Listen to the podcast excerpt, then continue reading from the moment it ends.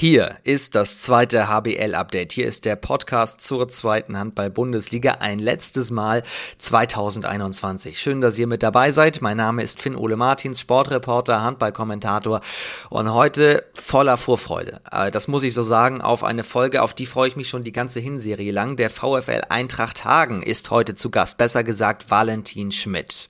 Mit dem habe ich Anfang der Saison schon kurz gesprochen. Und da ging es natürlich darum, wie viele Punkte sie brauchen, wie realistisch der Klassenerhalt ist und dass Hagen ja eigentlich einen ganz guten Kader hat. Was dann allerdings passiert ist, ist der völlige Wahnsinn. Jetzt, nach 17 Spieltagen, ist Hagen auf Platz 2. Wir nehmen am Dienstag, den 21. Dezember auf, das ist wichtig zu sagen, denn es sind tatsächlich noch zwei Spieltage nach dieser Folge, bevor das Jahr rum ist. Wenn ihr das also jetzt hier gerade an Weihnachten beispielsweise hört oder zwischen den Jahren, wie es so schön heißt, dann müsst ihr bedenken, das Ding haben wir vor Weihnachten als Hagen auf jeden Fall. Zweiter war oder immer noch zweiter ist. Das ist ja auch auf jeden Fall im machbaren aufgenommen. So, und ich habe vorher ein bisschen Statistiken gewälzt und rausgefunden, wenn man nach 17 Spieltagen auf Platz 2 ist, dann ist das kein Zufall. Dann ist da schon richtig vieles Gutes passiert und man muss sich tatsächlich auch mit höheren Dingen beschäftigen. Allerdings ist Hagen jetzt natürlich auch ein Aufsteiger und deswegen interessiert mich, inwiefern kann man da Ziele korrigieren? Inwiefern ist das aber nur eine blöde journalistische Frage?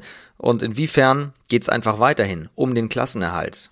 Darüber habe ich mit Valentin gesprochen. Ich wünsche euch ganz viel Spaß beim Zuhören. Es geht natürlich auch um seine Karriere. Es geht um Lemgo, wo er gespielt hat. Es geht um die Frage, wer ist sein Lieblingsfußballverein in Nordrhein-Westfalen?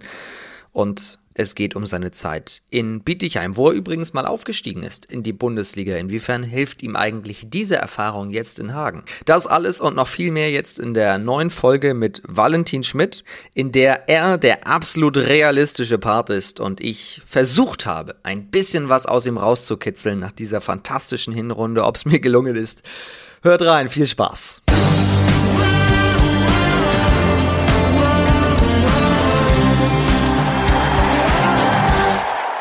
Letzte Folge 2021. Hi Valentin. Hi, grüß dich. Ja, schönen guten Tag auch an alle Handball- und Podcast-Fans da draußen in Deutschland und ja, über welche Grenzen es weit hinausgehen mag, auch an die schönen guten Tag. Ich habe gehört, bis Rumänien wird der Podcast jetzt gehört. Ja, hoffentlich. Wie geht es dir? Schön, dich zu sehen. Ja, mir geht's sehr gut. Ein bisschen entspannt. Ähm, ja, könnte schlechter sein, bald ist Weihnachten. Und ja, alles gut. Letzte Folge des Jahres. Ich freue mich sehr, dass du nochmal Zeit gefunden hast. Es ist ja noch eine englische Woche für euch. Also ihr habt gerade ein Pensum, das ist schon brutal, oder? Genau, ja, ich freue mich auch so erstmal, dass es äh, geklappt hat mit uns beiden. Ähm, ja, unser Pensum ist das gleiche wie für alle anderen Mannschaften an Weihnachten. Ähm, wir haben jetzt morgen ähm, noch ein Heimspiel zu Hause gegen die SGB Bern Bietigheim. Und dann geht es für uns am 25. Ähm, vormittags noch zum Training. Danach wird gemeinsam Mittag gegessen und dann begeben wir uns auf den Weg nach Dresden, werden da übernachten und spielen dann am zweiten Weihnachtsfeiertag um 17 Uhr, glaube ich, in Dresden unser letztes Pflichtspiel für dieses Jahr.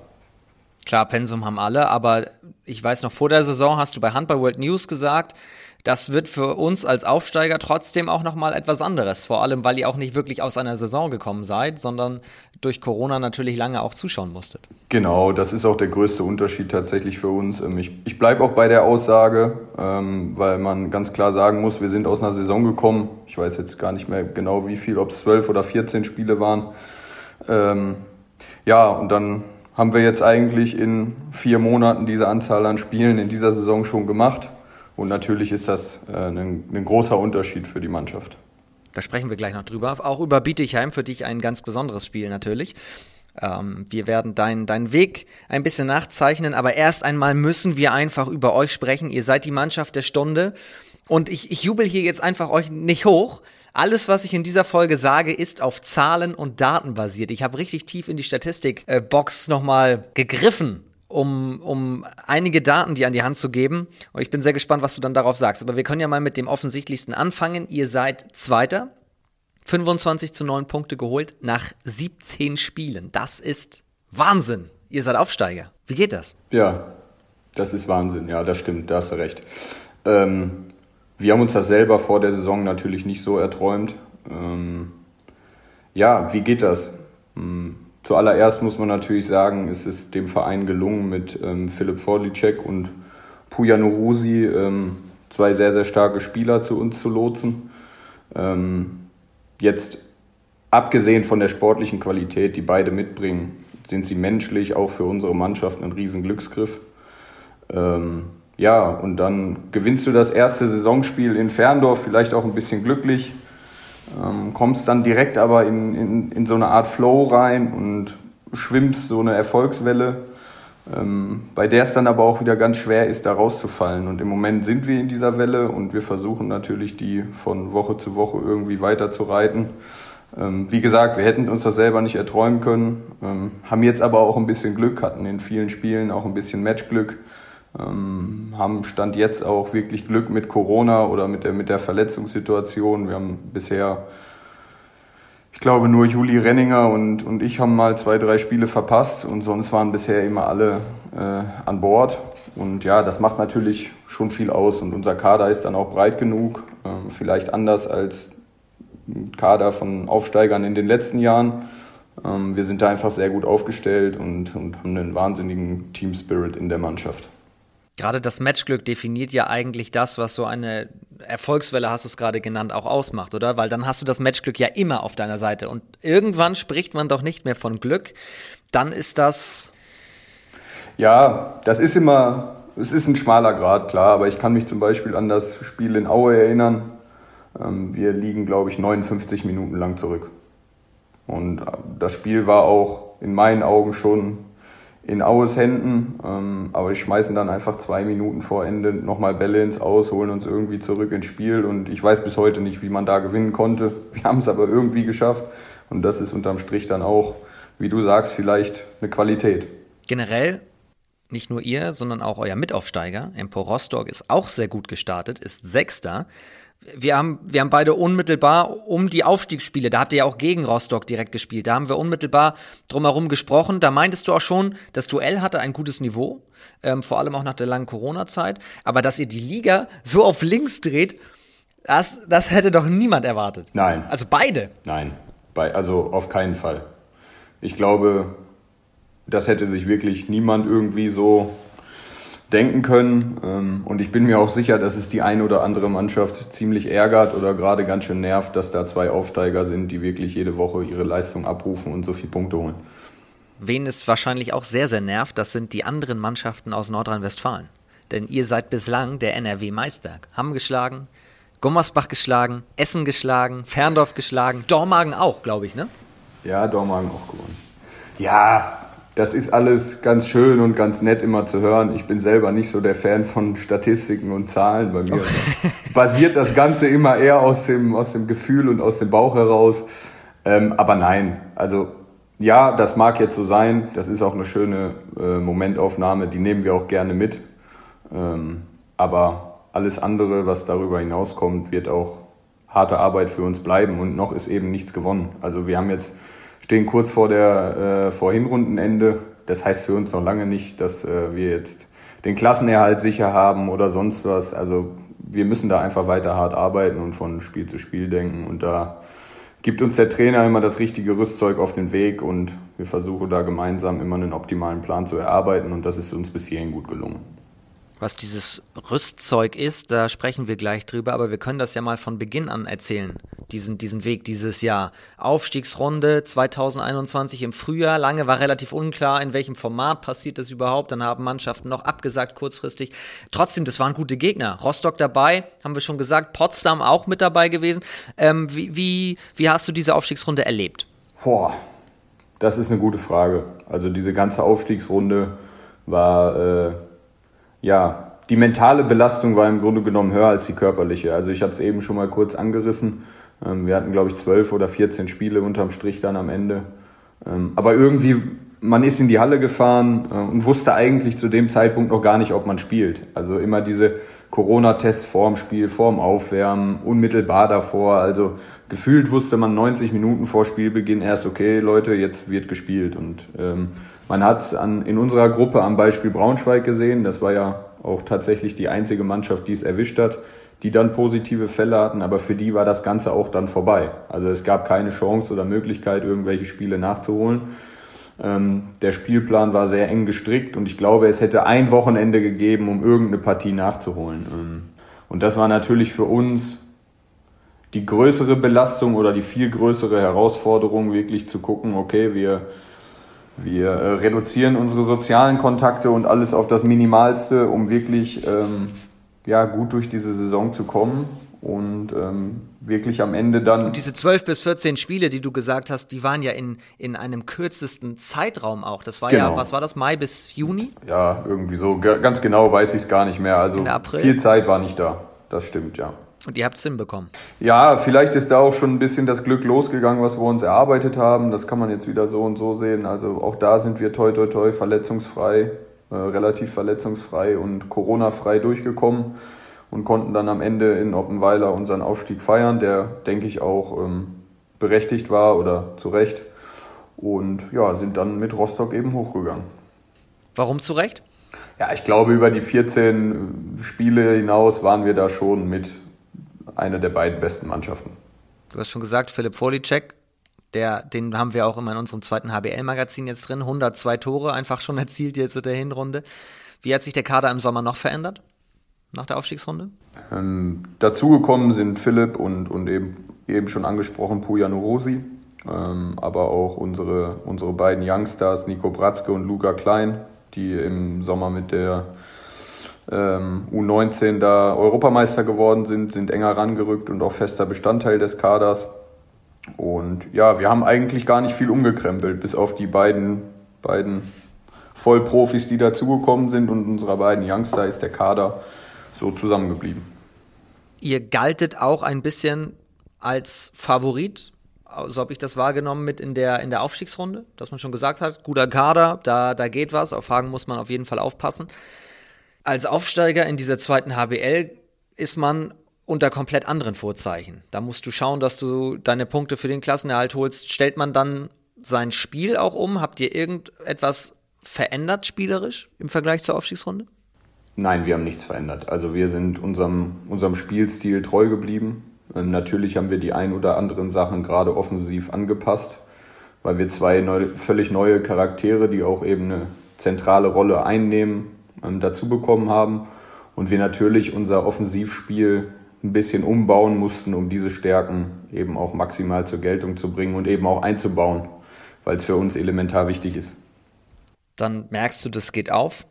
Ihr gewinnt die ersten drei, vier Spiele, dann kommt zwar die erste Niederlage, ich glaube im fünften Spiel, im sechsten Spiel, irgendwie so. Ich weiß, was war denn? Ich glaube, Großwaldstadt war die erste, ne? Ja. Ja. Ja, kann sein. Aber ihr brecht überhaupt nicht ein. Das hat euch überhaupt nicht interessiert.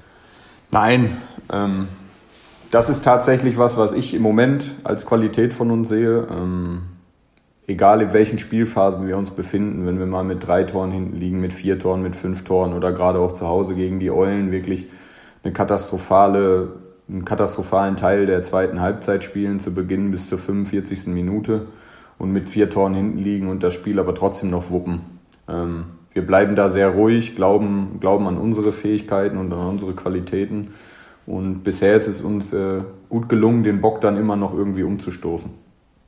Vor allem offensiv seid ihr so stark. Nur Gummersbach hat mehr Tore erzielt in diesen 17 Partien bislang als ihr. Vorlicek 102, Puja 94. Das sind so die, die zumindest statistisch gesehen, da komme ich wieder als Statistiker um die Ecke, die man hervorheben sollte. Trotzdem, wir dürfen auch einen Tobias Manke hinten im Tor, glaube ich, nicht vergessen der welche Bedeutung hat für euch? Wahnsinnig wichtige. Aber auch ein, ein Mats Grzyński dahinter ist ein sehr guter Torwart, der äh, sicherlich in, in vielen Phasen auch noch seinen Können zeigen wird. Ähm, ich erinnere mich da an das Spiel in Rostock, wo er uns gerade in der Crunch-Time auch ein paar Bälle gibt, die sehr wichtig für uns sind. Und ja, unser Torhüter-Duo ist, was das angeht, auch sehr stark. Aber du sagst es, ähm, nominell sind da Philipp und Puja sicherlich diejenigen, die ähm, herausstechen eben auch aufgrund ihrer sehr hohen individuellen Qualität. Aber das ganze Gesamtkonstrukt, wir haben auf der rückraumrechten Position dann den Jan-Lars Gauberts, der gerade in den letzten Wochen immer wieder reinkommt, sei es in, in Hamm oder ähm, in Friesenheim oder also wir haben viele Spiele, wo er dann eben auch die Feuer aus dem Kohlen holt und viele wichtige Akzente setzt oder ein Tim Stefan auf der Rückraumlinken Position, der dann wenn Puja mal nicht so funktioniert, in Dormagen ein Riesenspiel macht, glaube ich, sieben aus acht wirft. Lass mich jetzt lügen, können auch sechs aus sieben gewesen sein. Ähm, Luca Klein als junger Spieler, der seine Aufgabe sehr gut macht. Ähm, und so gehört irgendwie jeder dazu und jeder hat seine Aufgabe. Und es gibt auch Leute, die weniger spielen, ähm, für mich aber genauso wichtig sind für die Mannschaft, weil sie eben im Training diese maximale Bereitschaft äh, zeigen, die uns besser macht. Und das ist unterm Strich auch eine sehr wichtige Position tatsächlich. Und Valentin Schmidt, wie ist seine Rolle? Ja, ich tue mich da immer schwer mit, die, die ähm, selber zu bewerten, was jetzt meine Rolle ist. Ähm, ich glaube, ich bin, bin offensiv da der Kopf der Mannschaft. Ähm, ich lege mir da, was das, das Angriffsspiel angeht, mit dem Trainer einen Plan zurecht und bin dann eben derjenige, der das auf dem Spiel umsetzt und eben versucht, äh, die Stärken aller maximal gut einzubringen. Und das ist meine Aufgabe. Nochmal Thema Gummersbach. Das war ja ein wirklich wildes Spiel. 40 zu 36. Ich habe mir das angeguckt. War das euer, zumindest offensiv, euer bestes Spiel? Ja, die 40 Tore sprechen da sicher für sich. Also das war offensiv wahrscheinlich das beste Spiel. Ich merke ja, du bist schon ein, ein Statistikfan. Du wirst gleich sicherlich auch auf unsere Abwehr zu sprechen kommen. das ist wahrscheinlich der nächste Punkt. Ähm, ja, was, was ist da los? Ich weiß nicht, will, möcht, möchtest du die Frage stellen oder soll ich sie dir vorwegnehmen? Nimm sie mir gerne vorweg. Ja, du, ich kann sie mir vorstellen, dass du jetzt fragst, ja, wie kann das denn sein, dass ihr so einen dominanten Angriff habt und vielleicht die zweit- oder drittschlechteste Abwehr der Liga? Ich hätte gefragt, was ist da denn los? Du fragst, was ist da denn los? Und ich sage, das ist das Ergebnis aus unserem Angriffsspiel. Ähm, man sieht, wir werfen immer viele Tore, was natürlich automatisch implementiert, dass wir auch viel mehr Angriffe haben. Ja. Heißt gleichbedeutend, dass der Gegner auch mehr Angriffe fährt. Ähm, natürlich gibt es Spielphasen, äh, wir in Aue zum Beispiel decken wir 60 Minuten katastrophal. Das ist, mag, stimmt, haben auch dann keine Torhüterleistung, was ja auch wieder ein Zusammenspiel ist. Aber unterm Strich ist natürlich ein, ein großer Grund, dass wir einfach so viele Angriffe fahren durch unser hohes Tempospiel, ähm, dass wir auch mehr zu verteidigen haben. Und so kommt sicherlich so eine Zahl zusammen. Zeigt aber ja auch, dass ihr da wirklich mit der Selbstverständlichkeit reingeht. Wir, wir holen uns die Angriffe, wir bekommen die auch, wir machen aber auch unsere Tore. Und damit sind wir wieder am, am Anfang der Nummer. Ihr kommt in die Saison als Aufsteiger rein wo andere aber in den letzten Jahren gesagt haben, oh, wir müssen gucken, dass wir irgendwie Punkte bekommen und richtig kämpfen, überrollt ihr ja Gegner teilweise. Also wo kommt dieses Selbstverständnis her? Hat sich das dann erst entwickelt? Ja, das hat sich entwickelt. Ähm, auch im Laufe der Saison entwickelt sich sowas. Eine Mannschaft ist natürlich immer gemeinsam mit dem Trainerteam in, so einem, in einem Lernprozess. Ähm, wir haben früh gepunktet, ich kann mich auch an das Handball World Interview erinnern, wo ich gesagt habe, es ist wichtig, dass wir früh anfangen zu punkten. Weil wenn du einmal mit dem Rücken zur Wand stehst und es ist jetzt Weihnachten und angenehm, angenommen, wir hätten nur neun, zehn Punkte, ähm, dann ist der Druck da. Und wir haben von Anfang an gesagt, wir wollen so früh wie möglich äh, Punkte sammeln, um eben genau in diese Situation nicht zu kommen. Ähm, und ja, was heißt, wir überrollen Gegner? Da muss man die Kirche auch immer im Dorf lassen. Aber ähm, unser Spielstil mit der, mit der wahnsinnigen Geschwindigkeit auch nach vorne, ähm, ja, erlaubt es dann manchmal an Tagen, wo es gut läuft, vielleicht auch ein paar Tore mehr zu werfen. Ja. 17 Spiele sind rum. Was ist da los drumherum in, in, in Hagen? Ist da eine Euphorie zu spüren? Es entsteht schon eine Euphorie, ja. Ähm, also man muss, ja, man muss fairerweise sagen, dass Hagen eigentlich keine Handballstadt ist, sondern Basketballsport hier Nummer eins ist, auch mit einer jahrelangen Tradition. Ähm, wir kämpfen natürlich darum, dass wir den Basketballern so ein bisschen Platz 1 streitig machen. Ähm, ja, aber natürlich so ein Spiel wie Gummersbach hat viele Zuschauer gezogen. Halle zum ersten Mal seit ich weiß nicht wie vielen Jahren noch ausverkauft. Äh, Bombenstimmung. ich glaube. Wie viele gehen dann da rein? Jetzt unter Corona-Bestimmungen waren es dann, glaube ich, 1400. Ähm, ja, und ich glaube, jeder, der in der Halle war, hatte tierisch viel Spaß, hat Spektakel gesehen und einiges für das Geld geboten bekommen. Und man merkt schon, dass die, die Region, gerade auch die Zuschauer, das wahrnehmen, dass wir uns jede Woche auf dem Feld da opfern, um alles für so einen Erfolg zu geben. Und das wird schon toleriert hier, ja. Und was sagst du Fans, die völlig durchdrehen? Also ich glaube, wenn, wenn ich Anhänger wäre, ich wäre schon komplett wild durch die Halle gelaufen. Ja. Nach solchen Spielen. Ich trete da immer ein bisschen auf Euphoriebremse. Wie du schon sagst, wir haben 17 Spiele gespielt, haben noch 19 weitere und jetzt auch unser, unser Weihnachtsprogramm. Man sieht es jetzt gerade auch mit Bietigheim, die eine schwere Phase durchleben. Ähm, naja, ein angeschossenes Reh ist vielleicht immer gefährlicher als alles andere. Und wir haben jetzt noch zwei sehr schwere Aufgaben, auch Dresden auswärts. Am 26. wird eine, wird eine heiße Nummer. Und ja, wir gucken einfach von Spiel zu Spiel und das ist auch ein bisschen unser Credo. Das ist immer eine Floskel, ich weiß, aber nur so funktioniert es unterm Strich. Und was sagst du? Jetzt werden alle zu Hause den Kopf schütteln und sagen, was fragt der Mann da? Aber das, das hat einen Hintergrund. Was sagst du vom? Wenn der sagt, 17 Spiele, Platz 2, da muss man sich mal mit dem Thema Aufstieg beschäftigen. Sage ich vom, du bist verrückt. Ich habe ein Quiz vorbereitet. Also während du von Spiel zu Spiel guckst, habe ich von Saison zu Saison äh, geguckt. Ich war ähm, auf der Seite der, der offiziellen Seite der zweiten HBL. Ja. Und da ist das alles bis 14, 15 ungefähr, ich nee, sogar noch weiter zurück.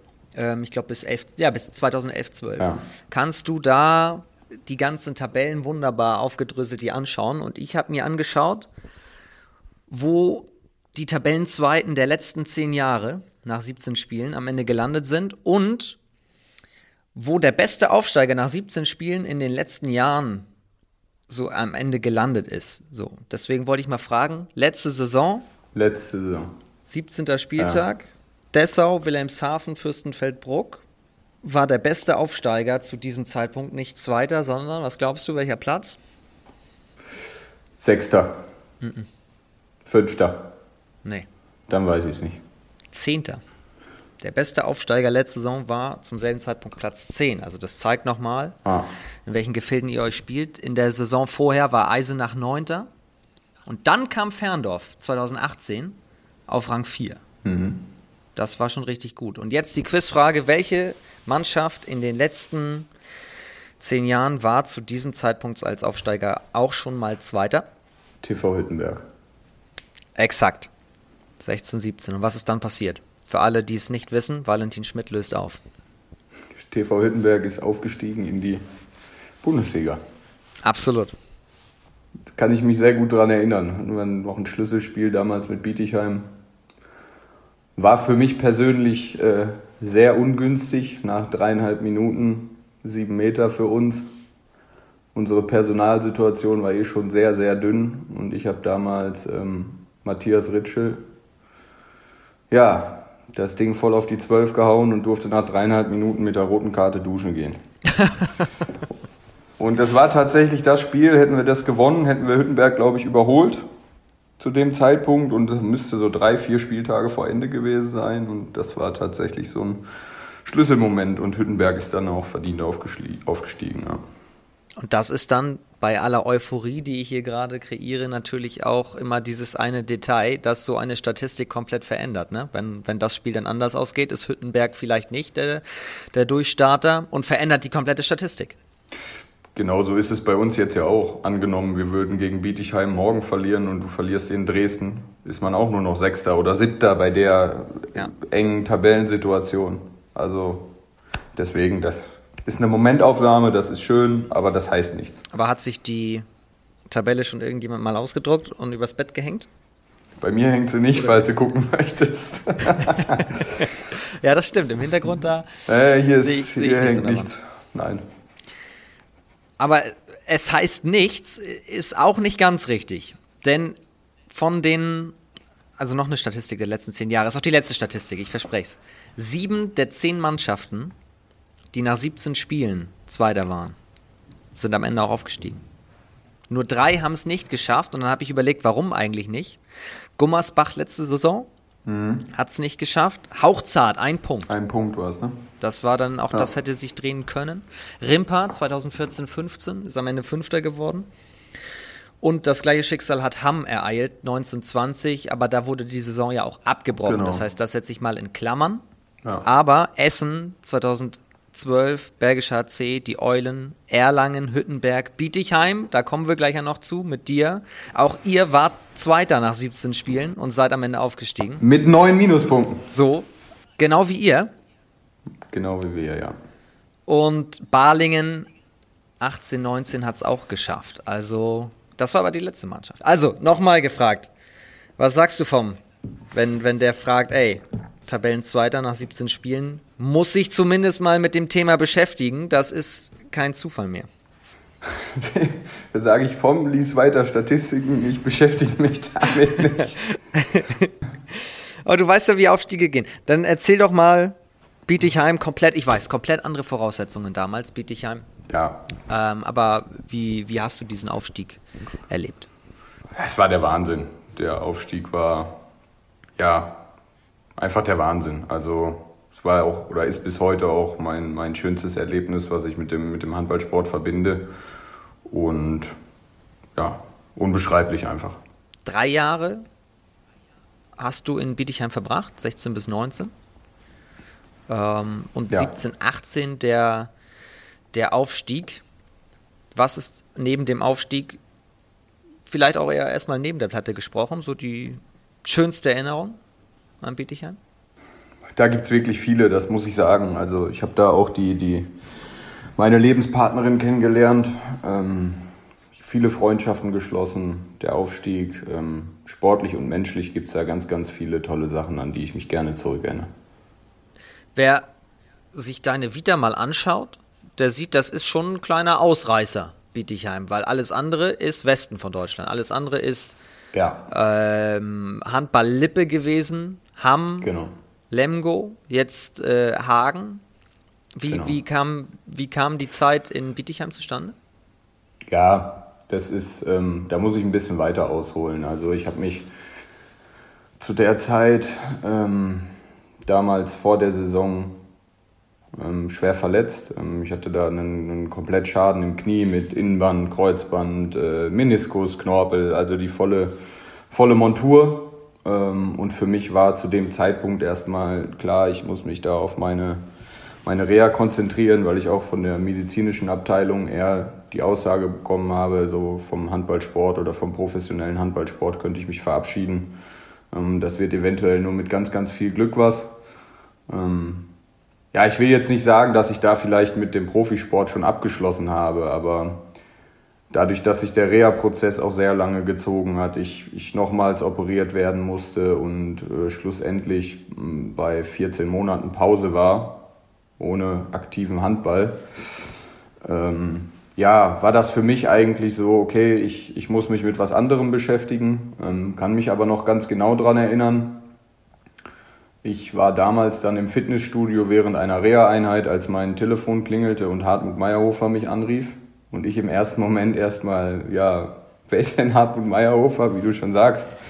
Nur Vereine aus dem Westen, jetzt nicht wirklich über den Tellerrand hinausgeschaut und sagte, ja, SGBB in Bietigheim, ähm, wir hätten da eventuell Interesse, dich zu verpflichten, ob ich mir nicht mal vorstellen könnte, eine Woche dorthin zu kommen. Äh, hab tatsächlich dann damals auch gar nicht lange überlegt, Tasche gepackt, in den Süden gefahren, trainiert, ja, und zwei Tage später war der Vertrag unterschrieben. Ähm, und deswegen, was die ganze Situation angeht, bin ich, bin ich der SGBBM Bietigheim bis heute sehr, sehr dankbar, ähm, dass das alles so funktioniert hat und man mir da tatsächlich die Chance oder den Traum von Profisport nochmal ermöglicht hat. Wie, wie, wie nimmt man dann so eine Nachricht auf? Das ist dann ja nichts Alltägliches, wenn dann so eine Mannschaft wie Bietigheim anruft, wenn du sagst, du hast eigentlich schon abgeschlossen mit der ganzen Nummer. Ja, für mich war das ein bisschen surreal. Ähm, also ich war in dem Moment erstmal okay. Ähm, ich weiß auch bis heute gar nicht, wie genau der Kontakt zustande gekommen ist. Jens Lause war, wurde dann ja auch Geschäftsführer, der ja auch eine Lemgoer-Vergangenheit hat. Ähm, und ich glaube, Hartmut Meyerhofer hat damals mit Nils Pfannenschmidt und Florian Kermann auch gesprochen, die zu den Zeitpunkten jeweils meine Trainer auch waren. Und so ist das, glaube ich, ein bisschen ins Rollen gekommen. Und ja, da ist irgendwie eine Erfolgsgeschichte raus geworden. Wenn du die ganzen Namen schon nennst und wir kommen nachher auch noch zu weiteren, dann merkt man schon, du bist auch super vernetzt im, im deutschen Handball und kennst viele. Und einige haben mir gesagt, sie würden gerne ein bisschen was loswerden über Oh. Valentin Schmidt. Oh je. Und einer davon war mit dir in Bietigheim zusammen und hat fragwürdige, fragwürdige Dinge erzählt. Wer könnte das Oh sein? Gott. Oh, da fallen mir spontan ein paar mehr ein. Also Patrick Rentschler, Ja. Ro- Robin Haller, also da gibt es ein paar. Also muss man vorsichtig sein. Patrick Rentschler hat sich bei mir gemeldet und gesagt, wenn wir schon den Schmidt im Podcast haben, dann muss er zu gewissen Dingen Stellung nehmen. Ah, da bin ich gespannt. Und hier kommt er, Patrick Rentschler von der SGBW in Bietigheim über Valentin Schmidt. Salve, Walle. Ich wurde auserwählt, dir eine kleine Grußbotschaft zukommen zu lassen. Ich denke, wir haben viele geile Sachen erlebt. Da muss ich jetzt schon leicht lachen, wenn ich nur dran denke. Mehr neben als auf dem Handballfeld. Das gehört jetzt aber nicht in den Podcast. Da müsste man, glaube ich, einen extra Podcast machen. Aber auf dem Feld hast du einfach immer einen kühlen Kopf und spielst Weltklasse mit den Kreisläufern zusammen. Was mir natürlich immer sehr zugute gekommen ist. Und auch abseits bist du einfach ein klasse Typ. Wobei das einzige Manko an dir ist natürlich dein Fußballverein. Dazu habe ich dir jetzt mal ein Bild geschickt, zu dem du jetzt mal bitte Stellung beziehen kannst, wie es denn überhaupt dazu kommen konnte. Grüße aus Bietigheim. Also da ist, da ist jetzt Ich ahne das Bild. Ich ahne das Bild im VfB Stuttgart Trikot. Äh, Pagge und ich nebeneinander mit einem Schal in der Hand. So ja, ist es. Klassiker. Ja, das wird mir, das wird mir bis heute vorgehalten. Damit ja. natürlich auch, oder anders gesagt, damit natürlich auch alle, die jetzt hier zuhören und sich fragen, hm, wie sieht das aus? Also wir sehen hier den, den jungen Valentin Schmidt im, im VfB-Trikot neben Rentschler mit Schal und so weiter in, in, in der Hand, wird hochgehalten, damit alle sich das genau nochmal anschauen können, werden wir das Ganze natürlich auf Instagram, könnt ihr mal auschecken, fantastisch, da poste ich das Ding nochmal und dann äh, kann jetzt nämlich, wenn alle auf dem gleichen Stand sind, Valentin sagen, erst einmal, der VfB Stuttgart ist nicht dein Herzensverein, sondern? Ah, mein Herzensverein. Boah, das, das tut mir schon weh, darüber zu sprechen, ist FC Schalke 04. tut dir weh, weil zweite Liga. Ja, es waren keine einfachen Jahre. Dann erzähl mal, was hat es mit diesem Foto auf sich? Warum sehen wir dich da im VfB-Trikot? Ja, Pagge hat es ja eben schon angesprochen. Also ähm, wir haben, glaube ich, nicht nur auf dem Spielfeld eine Menge erlebt, sondern noch viel mehr daneben, weil wir uns einfach super gut verstehen, sehr gute Freunde geworden sind. Ähm, und haben an Wochenenden, an diversen Wochenenden, wo, wo wir irgendeinen freien Tag hatten, haben wir uns immer ein Event rausgesucht, ein sportliches Event meistens, ähm, und haben dieses besucht. Und wie das eben so ist, wird da auch mal ein Bier getrunken oder zwei Bier. Ähm, kannst ja, falls du Patrick Rentschler irgendwann mal im Podcast haben solltest, kannst du ihn ja mal fragen, wie das Spiel damals ausgegangen ist. Also er war der felsenfesten Überzeugung, es ist 1-0 ausgegangen, aber Stuttgart hat tatsächlich 2-0 gewonnen. er hat das zweite Tor nur nicht mehr mitbekommen. Welches Spiel war Nein, also äh, VfB Stuttgart gegen Nürnberg. das? Oh, okay. Nürnberg war es zu Hause, ja. Ja, und äh, ja, wie gesagt, dann trinkt man eben mal ein Bier oder auch ein zweites und dann zieht man sich mal so ein Trikot darüber und ja, da ist das Bild entstanden und ich muss es mir, glaube ich, jedes Jahr zumindest einmal angucken. Dabei hat doch der VfB 2007 Schalke noch die Meisterschaft malig gemacht, oder nicht? Das musste ich mir auch oft anhören, ja. Das sind äh, viele schwere Geschichten, die ich da zu ertragen habe. Angenommen, wir würden einen weiteren Podcast aufzeichnen, also nicht das zweite HBL-Update, sondern die vielen Stories des Valentin Schmidt. Also ich habe schon mitbekommen, dann würden wir das Ganze auf Lateinisch machen müssen, denn es wird sich auf Lateinisch begrüßt. Äh, was wären die Stories, die ihr beiden so erlebt habt, die man erzählen kann? Äh, da sind viele eher jugendfrei oder die nicht in so einen Podcast gehören, sagen wir es mal so. Also wir haben viel ähm, auch in der dritten Halbzeit gemeinsam gemacht. Da war Pagge aber nicht der Einzige. Da war ein Paco Barth oft dabei, ein Robin Haller oder ein Julius Emrich. Also das war einfach auch eine Mannschaft, die, die sehr viel Spaß neben dem Spielfeld hatte, sagen wir es mal so. Dann erzählen wir andere Geschichten, die man erzählen darf. Aber da ich offensichtlich nicht so richtig was aus dir rauskitzeln kann, müssen das einfach andere tun. Und dann hören wir mal rein. Wir, wir, wir verlassen mal Bietigheim und gehen ein Stück weit zurück nach Lemgo. In Lemgo warst du auch eine ganze Zeit lang. Wer könnte dir da was geschickt haben? Joscha Ritterbach. Auch absolut richtig. Jetzt beim VfL Lübeck-Schwartau. Gerade in Sachen Reha, glaube ich, aber wieder in Lemgo, oder? Genau. Ist bei meinen Eltern eingezogen. Nicht dein Ernst? Ja, doch, klar. Schöne Grüße auch an Mama und Papa und an meinen Bruder zu Hause. Er wohnt im Wechsel bei meinem Bruder in Lemgo oder bei meinen Eltern in Hörste. Überbringt da die, die Woche und fährt am Wochenende dann zu seiner Familie in Richtung Münster. Und wie, wie macht sich der Ziehsohn so? Er quält sich. Er muss auch mal durch eine Reha. Ähm, ist jetzt, glaube ich, auch für ihn die erste schwere Verletzung. Und ja, er quält sich dadurch, meistert das aber super. Gute Besserung an dieser Stelle. Bitte? Ich sag gute Besserung an dieser Stelle an. Ja. Äh, und was, was berichten deine Eltern so? Ist er pflegeleicht? Sehr pflegeleicht. Sehr gut. So wie ich. Weiß ich nicht. Wir hören uns mal an, was er erzählt. Moin Finn, moin Walle. Ah, jetzt muss ich natürlich ein bisschen aufpassen, was ich erzähle. Walle ist natürlich derjenige, mit dem ich, äh, denke ich, mit Abstand am meisten erlebt habe und äh, durchgemacht habe. Deshalb muss ich mich äh, ein bisschen zügeln. Aber mich würde es schon interessieren, ähm, wenn Walle mal erzählt, äh, wie man nachts irgendwie auf die Idee kommt, von Bielefeld nach Lemgut zu laufen. Und äh, vielleicht kann er ja auch mal erzählen, an welchem Wochenende wir seit sieben, acht Jahren am liebsten in Hamburg sind. Also, ich wünsche euch viel Spaß und ähm, reingehauen. Reingehauen. Wer läuft nachts von Bielefeld nach Lemgo? Ja, nur Joscha Ritterbach alleine. ja, das war, waren wir so, ich schätze mal 16, 17, 18 Jahre alt.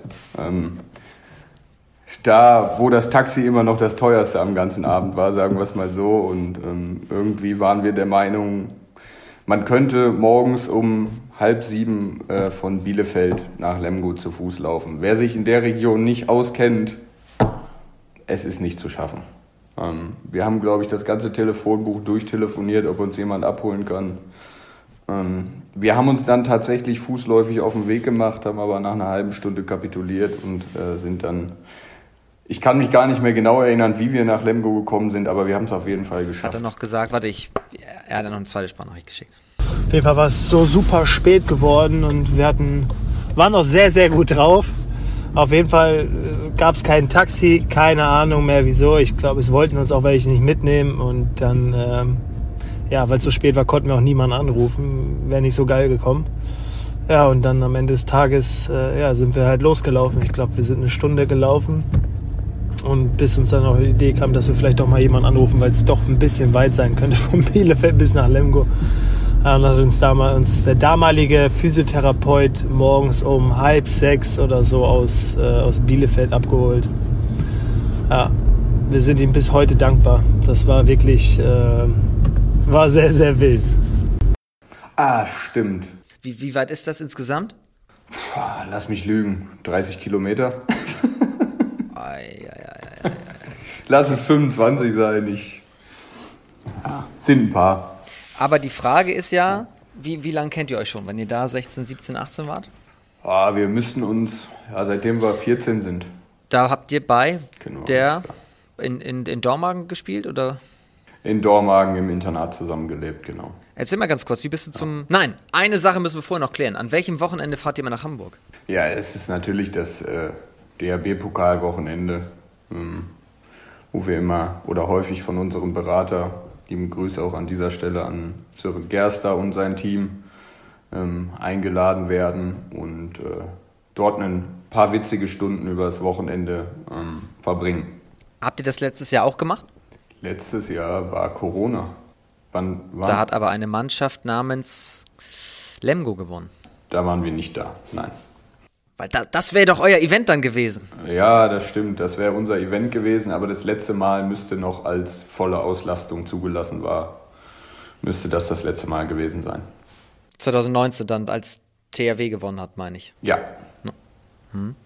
Okay, ähm, dann, dann zurück zur Ausgangsfrage. Wie ist Valentin Schmidt überhaupt Handballer geworden? Wann hast du dein Herz an diese Sportart verloren? Sehr früh. Ich habe, glaube ich, äh, alle möglichen Sportarten ausprobiert, sei es Leichtathletik, äh, Handball, alles, was mir so Spaß gemacht hat. Meine Eltern haben mir da auch immer freien Lauf gelassen. Mein Vater hat selber früher Handball gespielt. Mein Bruder hat vor mir dann angefangen, der ist drei Jahre älter als ich.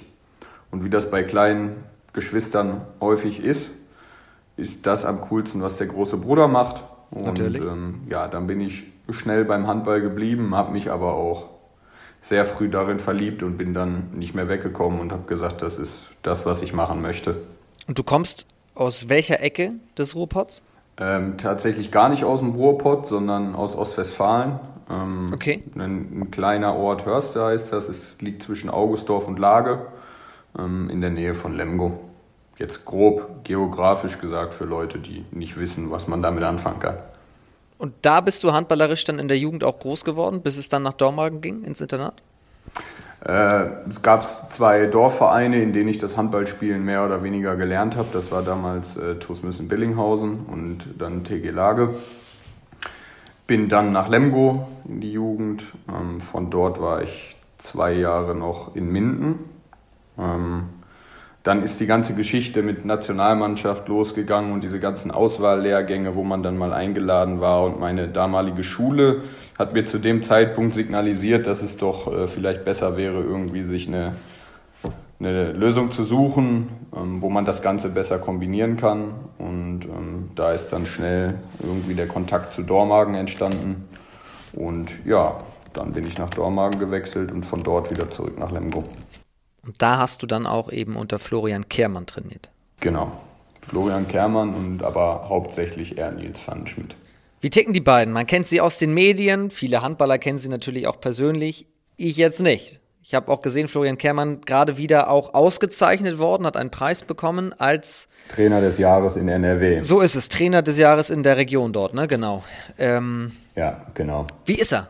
Ja, wie ist Flo? Ähm, ich hatte ja noch das Glück, ihn auch ein bisschen als Spieler kennenzulernen in den Anfängen, als ich dort äh, mittrainieren durfte. Ähm, war zu der Zeit trotz seines, ich nenne es jetzt mal für Handballerverhältnisse, fortgeschrittenen Spieleralters ein wahnsinnig ehrgeiziger Typ, der auf keinen Fall verlieren konnte und sich in jedem Training immer voll reingeworfen hat. Ähm, war da, was das angeht, auch sicherlich ein Vorbild für viele junge Spieler.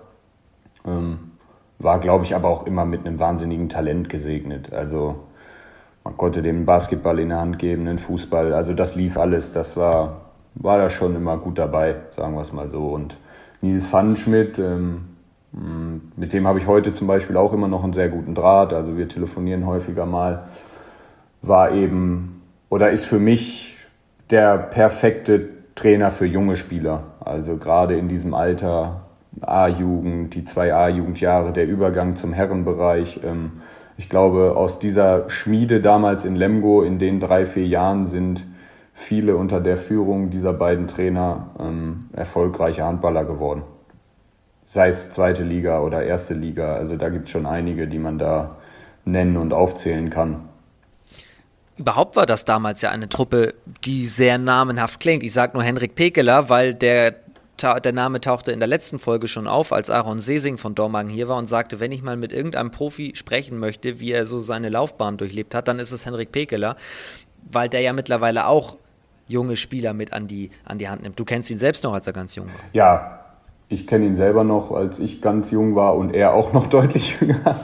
Ähm, aber auch da war er schon, äh, ja, damals für Lemgo ein sehr wichtiger Spieler, einfach aus dem ganzen System und Konzept nicht wegzudenken. Ähm, schon der Schlüsselspieler, der heute eben für andere Vereine ist, war er zur damaligen Zeit für Lemgo einfach schon. Und nochmal zurück zu Herrn Ritterbach, der jetzt also in Schwartau spielt. Wann, wann haben sich eure Wege handballerisch getrennt?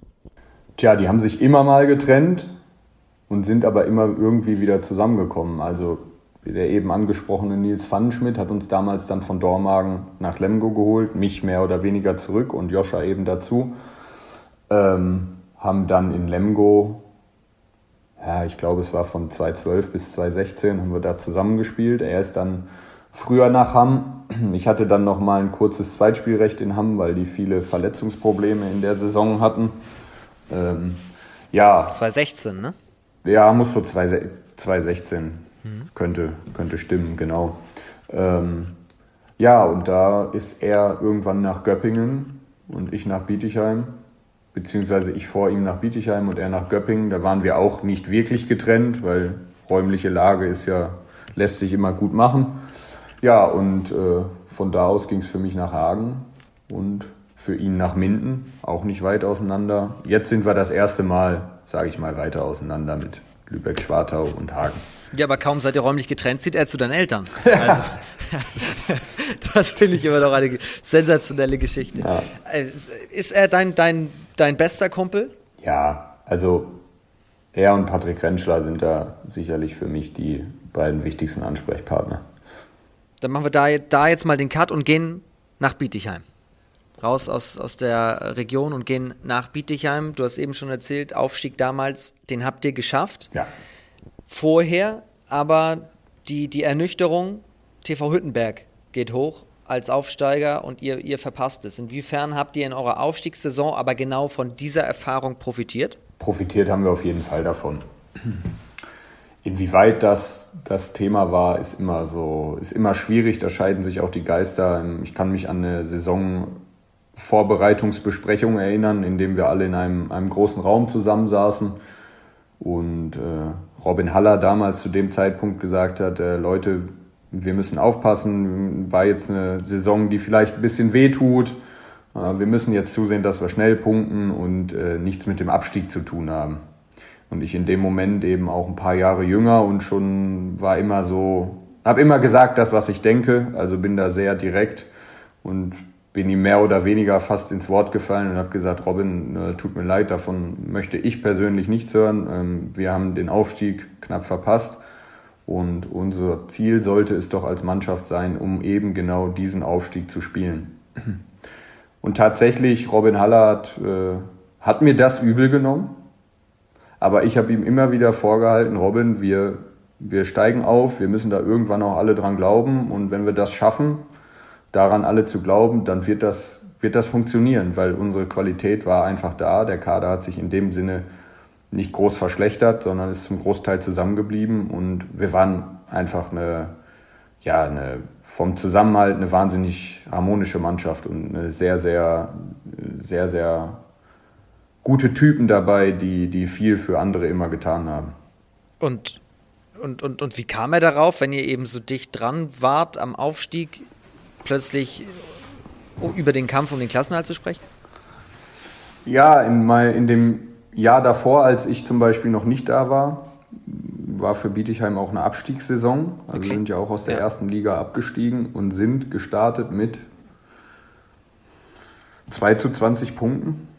Waren, glaube ich, vorletzter oder letzter sogar nach der Hinrunde und haben sich dann nur mit einer wahnsinnig guten Rückrunde da irgendwie rausgekämpft. Also das war, glaube ich, so ein bisschen sein, sein Bauchschmerzmoment, wo er gesagt hat, pass auf, wir hatten das schon mal und nicht, dass uns das gleiche nochmal passiert. Mhm. Dass man sich überschätzt und sagt, wir waren ja eh eben Dritter, jetzt kommt das von alleine, dass wir... Wir waren Dritter und jetzt, äh, ja, genau. Aber genau dafür sind ja auch Mannschaftssitzungen da, dass man sich da mal klar ausspricht, um, um Klarheit auch zu bekommen. Warum, warum nahm, nahm, nimmt er dir das immer noch übel? Nein, heute macht er sich darüber lustig und also- stellt mir, stellt mir ketzerischerweise immer die Frage, ob ich das denn in Hagen auch schon erwähnt hätte. Ah, das hätte ich jetzt tatsächlich auch gerne äh, gewusst. Was habt ihr denn vor der Saison bei euch jetzt in der Mannschaftsbesprechung gesagt? Klares Ziel war, ähm, den Klassenerhalt zu schaffen. Das war unser Credo Nummer eins. Das ist ja auch realistisch. Das war, als Aufsteiger ist das ja realistisch. Genau, das war auch das Ziel, mit dem wir uns beschäftigt haben. Reibt ihr euch jetzt aktuell die Augen und sagt, das ist dann doch besser gegangen, als wir uns das vorgestellt haben? Musstet ihr die Ziele mal korrigieren? Was heißt, mussten wir die Ziele mal korrigieren? Also es ist ja trotzdem noch das Ziel, was über allem steht. Ähm, wir haben ja rechnerisch den Klassenerhalt noch nicht nur, weil wir 25 Punkte haben. Und wer den Blick auf die Tabelle wirft, das stimmt. Der weiß, da fehlen noch ein paar Punkte. Und das nicht nur fünf oder sechs, sondern wahrscheinlich unterm Strich nochmal 10 bis 12 und die haben wir noch nicht. Ähm, und deswegen erfolgt da keine, keine Korrektur der Ziele. Ich merke schon, ich kriege nichts aus dir raus. Du, du, aber du weißt auch, ich muss es versuchen. Ich muss es versuchen, in diesem Podcast sich du, irgendwie. Du musst, das ist dein Job. Du, du, du musst das versuchen. Du musst dich ja kitzeln und so weiter. Dass das alles sehr früh ist und wir jetzt im Dezember sind, das ist mir auch völlig klar bevor jetzt zu, alle, zu Hause alle sagen, Alter. Da kann so viel passieren. Eben. Steigende Corona-Zahlen zeigen uns das jede Woche. Gut, jetzt sind wir gerade wieder auf ein bisschen auf dem Weg der Besserung, was das angeht. Aber wie gesagt, wir hatten bisher Glück, was Verletzungen angeht. Und das Blatt kann sich einfach im Profisport immer wieder wenden. Und deswegen ist da noch lange nichts es ist alles möglich. Es kann, es kann so viel. Es kann auch sein, dass am Ende Hagen hochgeht und Schalke 04 und das gleichzeitig. Du im Sommer aus dem Feiern nicht mehr rauskommst. Es können auch beide in der Liga bleiben. Würde dich, äh, zumindest was Hagen angeht, auch sehr, sehr freuen. Ähm, aber ich mache ja nur Spaß. Was was mir wichtig wäre einfach nur, wenn, wenn dieser Podcast gleich vorbei ist, dass diejenigen, die hier zuhören, nicht rausgehen und sagen, das ging ja hier nur um Aufstieg, was war das für ein unrealistisches Zeug, sondern ganz im Gegenteil, dass man hier rausgeht und einfach sich merkt, Platz zwei als Aufsteiger nach 17 Spielen, das ist einfach eine wirklich sehr, sehr starke Leistung, wenn wir jetzt mal ernst werden. Das, das ist einfach nicht selbstverständlich. Das möchte ich ja eigentlich nur unterstreichen. Kann ich auch nur so unterstreichen. Äh, wie gesagt, wir hätten uns das selber auch nicht, nicht erträumen lassen, dass das wirklich nach 17 Spieltagen so da steht. Ähm, selber beschäftigen wir uns aber wenig mit diesem Thema. Also das ist vielleicht auch für viele immer eine Floskel, dass man da nicht so auf die Tabelle schaut, sondern einfach guckt, okay, äh, welcher Gegner kommt als, als nächstes und, und ähm, wie ist die Chance realistisch, wirklich realistisch oder auch in Zahlen, du bist ja ein Statistikfan, ähm, wie hoch ist diese Möglichkeit überhaupt, das Spiel für uns zu entscheiden? Und ähm, wir hatten gerade auch in diesen vermeintlichen Spitzenspielen, wenn wir jetzt von der Tabellensituation ausgehen, ähm, gegen Gummersbach, gegen Essen, ähm, was hatten wir noch? Gegen Inham, ähm, hatten wir in diesen Spielen auch meist das Glück, dass alle, die auf der Platte standen, an, nah an ihre 100 Prozent gekommen sind. Und äh, dass in dieser Liga jeder jeden schlagen kann, haben wir jetzt, glaube ich, oft genug gesehen. Wir sehen es auch, letzte Beispiel Rimper zu Hause gegen Gummersbach. Ähm, ist ja das nächste Kuriosum. Vor drei Wochen hätte jeder gesagt, wir haben eine Mannschaft, die läuft vorweg. Und das ist der VfL Gummersbach. Und auf einmal hat auch der VfL Gummersbach acht Minuspunkte und man muss einfach jede Woche oder jeden Spieltag alles irgendwie reinwerfen, um was mitzunehmen. Und das ist unsere Aufgabe. Aber es könnte zumindest eine realistische Herausforderung sein, wenn das jetzt weitergeht und ihr noch ein paar Spiele gewinnen solltet, dass immer mehr Leute fragen, was passiert denn da gerade bei euch und ihr euch bemühen müsst, dieses Thema wegzuhalten, oder? Das auf alle Fälle. Also ich, ich glaube, man, man sollte auch niemandem irgendwie das Träumen verbieten. Ähm, wenn jetzt Fans oder auch Sponsoren, da wächst natürlich auch ein Anspruch. Ähm, das kann ich auch verstehen und das finde ich auch gut. Ähm, aber wie gesagt, ich sage es jetzt, glaube ich, zum zehnten Mal. Es ist mir fast schon unangenehm. Unsere Aufgabe als Mannschaft ist es einfach, jede Woche ja. ans Maximum zu kommen und versuchen, Punkte zu sammeln. Und das Ziel ja auch zu haben, dass Hagen erstmal nicht nur eine gute Saison spielt, sondern sich zu etablieren. Vor allem, du hast den Standort schon angesprochen, dass das äh, ein guter Standort ist. Da, da sind doch die Möglichkeiten, kontinuierlich zweite Liga zu spielen. Mindestens. Ja, das ist das Ziel. Ich, ich glaube, wer den Verein ein bisschen verfolgt, ähm, weiß auch, dass das langfristig nicht unbedingt nur die zweite Liga das Ziel ist, sondern man eben auch mit einem, mit einem Aufstieg da liebäugelt und auch einen neuen Hallenbau plant. Ähm, und das sind alles so Themen, die hier gerade in der Region eben Tagesthema sind und ähm, auch, glaube ich, ein bisschen für Aufsehen sorgen. Warum bist du 2019 von Bietigheim erstmal A weggegangen und B ausgerechnet nach Hagen?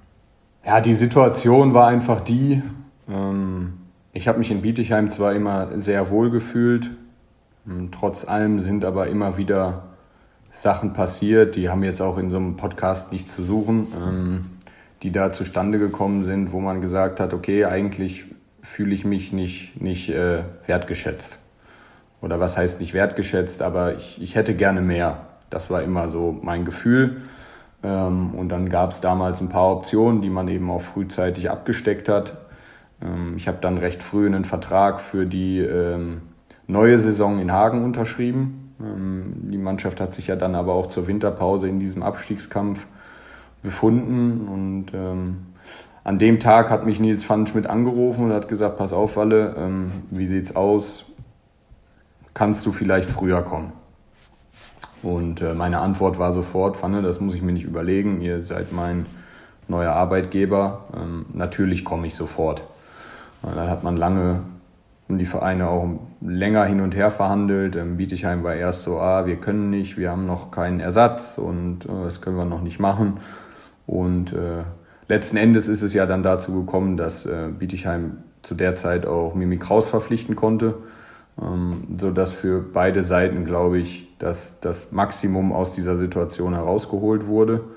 Ähm, ja, und ich so, war übrigens eine sehr kuriose Situation, ähm, morgens losgefahren bin, sieben Stunden im Auto saß, mittags bei Nils Pfannenschmidt im Wohnzimmer saß, ein bisschen Video geschaut habe und zum Anpfiff in Lübecke auf der Platte stand gegen Lübecke damals. Ähm, dass ich nicht mit dem Namensschild gespielt habe für alle neuen Mitspieler, das war auch alles. Also das war wirklich eine sehr kuriose Situation, die ich so auch für mich noch nie, nie gesehen habe.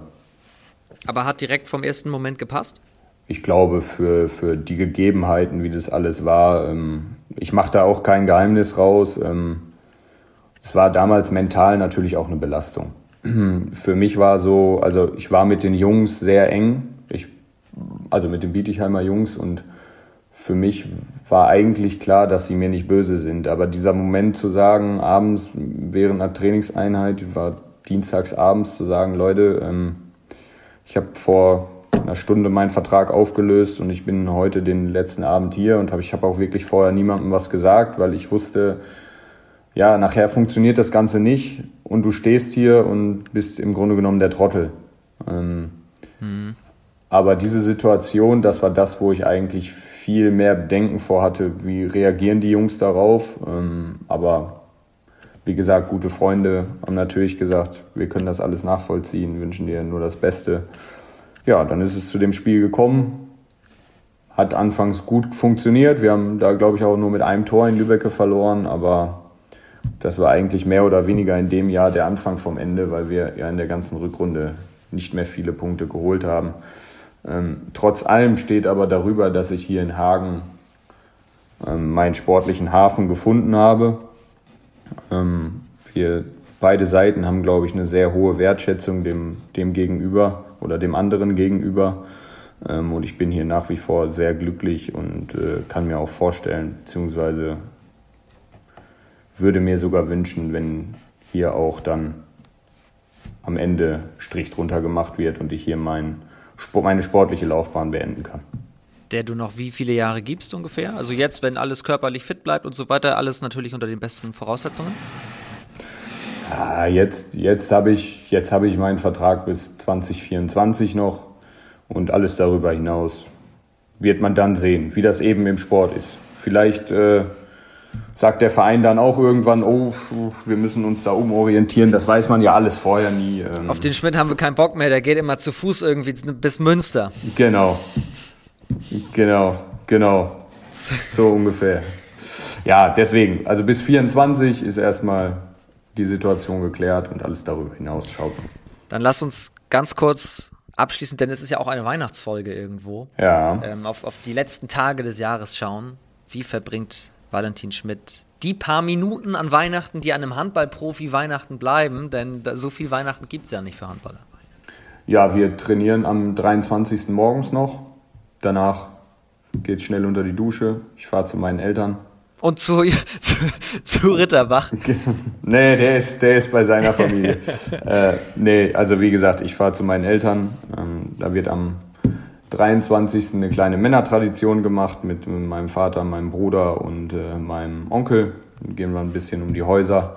Und am 24. wird dann der Heiligabend gemütlich verbracht. Entweder fahre ich dann am 24. abends oder am 25. ganz früh morgens zurück nach Hagen.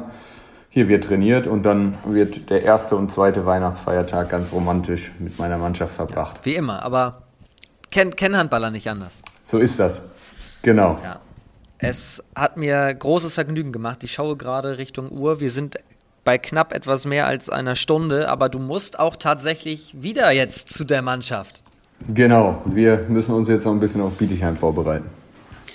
Ist es, ach so, das wollte ich noch fragen. Letztes Thema. Bietigheim, das Spiel ist für dich ein besonderes. Gibt es vorher mit ein paar Personen eben auch mit Rentschler irgendwelche WhatsApps, dass man sich so gegenseitig anstachelt?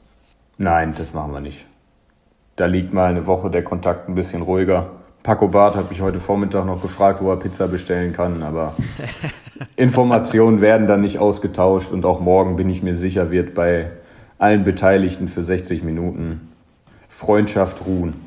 Du bist dann, du bist zwar ein sehr lustiger Zeitgenosse, aber du bist auch schon so einer, der, also wie soll ich das sagen, wenn, wenn Hagen sehr erfolgreich spielt, drückst du auf die Bremse, du bist einer, der so ein bisschen auch mit, ein, ein sehr vernünftiger, oder? Du, du, du versuchst immer die vernünftige Seite mit draufzubringen und nicht zu überpacen. Ich glaube, ich kann beides. Ja? Aber man, man, muss immer, man muss immer das gesunde Mittelmaß finden. Also ja. war es nur in diesem Podcast jetzt der vernünftige Schmidt? Nein, das, das bin ich auch in, sagen wir es mal so, in 85 Prozent der Fällen bin ich der Vernünftige, ja. Ab und zu rutscht da mal was raus. Ich bedanke mich sehr herzlich für die Stunde. Das hat Spaß gemacht und ich bin sehr Mir gespannt, wie es weitergeht mit euch. Wir werden das verfolgen mit dem VfL Eintracht Hagen. Das Ding geht hier noch vor eurem Spiel in Bietigheim. In Bietigheim? Gegen Bietigheim. Zu Hause gegen ähm, Bietigheim. Genau. Wird äh, vor dem Spiel gegen Bietigheim noch online gestellt. Viel Spaß an Weihnachten und dann alles Gute. Komm gut rein ins neue Jahr. Ich wünsche auch allen frohe Weihnachten, gemütliches Fest und bleibt alle gesund und munter. Das ist das Wichtigste in der Zeit. So ist es. Das kann ich nur so weitergeben. Freue mich, wenn ihr auch im Januar wieder mit dabei seid. Wir machen jetzt drei Wochen Pause. Und dann kommen wir so gegen den 11. oder 12. Januar mit der nächsten Folge zurück. Dirk Holzner wird dann zu Gast sein vom TV Emstetten. Bis dahin, habt eine gute Zeit, kommt gut rüber ins neue Jahr. Frohe Weihnachten. Tschüss.